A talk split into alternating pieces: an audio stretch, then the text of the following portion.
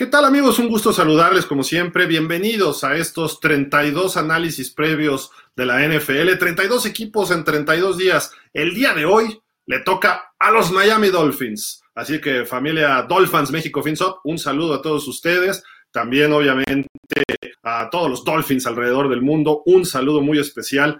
Este año pinta con mucha, con mucho optimismo para Miami a pesar de que ha habido noticias extradeportivas que han afectado directamente al equipo, empezamos el año con qué?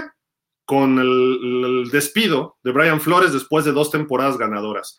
Posteriormente, que si Deshaun Watson, que ya venía desde el año pasado, que si se iba a hacer un trade con Houston por Deshaun Watson o no, y luego que supuestamente íbamos a tener a Sean Payton y a Tom Brady dirigiendo a los Dolphins. Eso causó una sorpresa y un revuelo. Finalmente se decide Miami, Stephen Ross y Chris Greer por elegir al coach, al único coach que les dijo, yo puedo hacer ganar a este equipo con todo y tú a Tongo Baloa.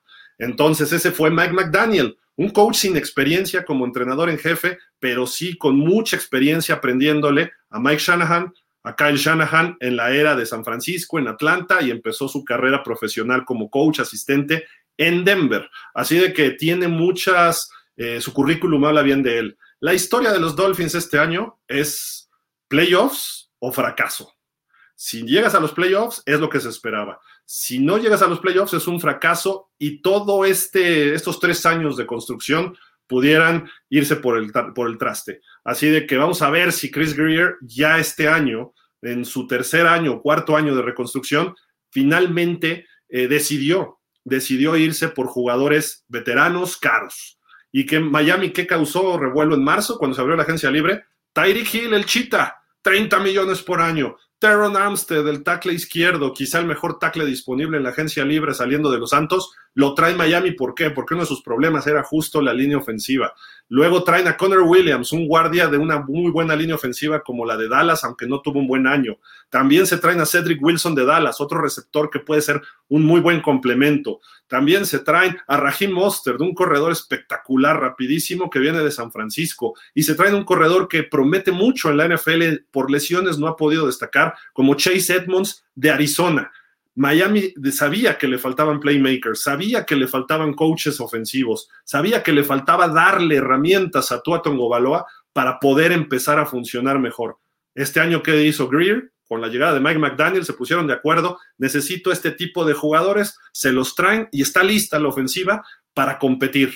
No sabemos hasta qué nivel. Puede resultar ser muy agresiva, muy explosiva, pero también va a haber un proceso. Así que hay que tenerle un poco de paciencia a Miami, y especialmente por una razón, porque tienen un calendario brutal sus cuatro primeros partidos contra equipos de playoff o con marca ganadora. Y el cierre también es durísimo, unos cinco o seis partidos entre noviembre y diciembre que le pueden complicar mucho el camino a los Dolphins, a un equipo joven, con un coreback que no ha podido llevarlos a playoff, que no ha demostrado su talento real en la NFL. Este año ya no tiene excusas. Miami debe estar listo para playoff.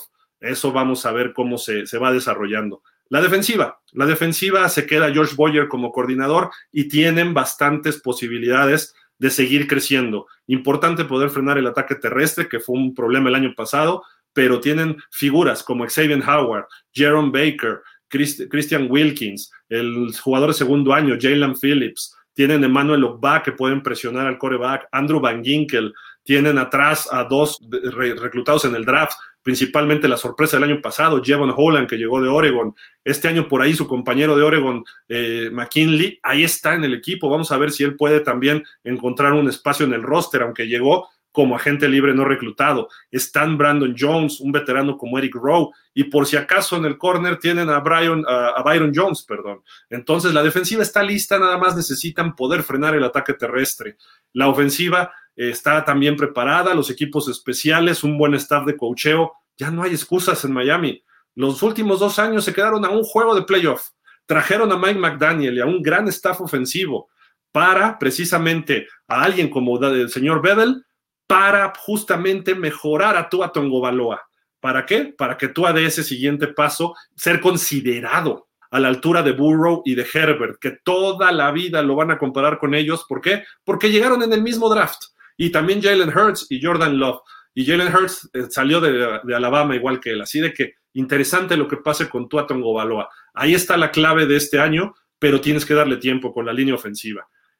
¿Qué pronóstico le podemos dar a los Dolphins? Escenario pesimista, como todo es nuevo en Miami, incluyendo varias estrellas, puede ser muy pesimista, muy negativo, y podríamos hablar de cinco o seis ganados, pero todo indica que se va a ir del lado positivo y el realista también va a quedar más hacia la alza.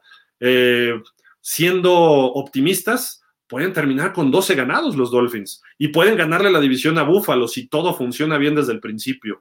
Pero la realidad, y hay que encontrar un justo medio, creo que debe andar en los 10, 11 ganados, eh, también es algo, algo aceptable. Lo lógico es que Miami vuelva a terminar con 9 o 10 ganados como los últimos dos años, pero ahora sí debe alcanzarle para ir a los playoffs. No se pueden permitir sorpresas como el año pasado. No se pueden dar el lujo de permitir que te corran 200 yardas por tierra como ocurrió el año pasado. Ahí están las claves para Miami. Ya hablando de mi pronóstico, yo creo que Miami va a terminar y debe terminar con más de 10 ganados y por eso le estoy poniendo 11 ganados y 6 perdidos. Así va a ser la temporada para Miami. Toda la presión está sobre Tua. Muchísimas gracias amigos. Saludos otra vez a Dolphins México FinSop y recuerden todos nuestros análisis, 32 equipos en 32 días, aquí en pausa de los dos minutos.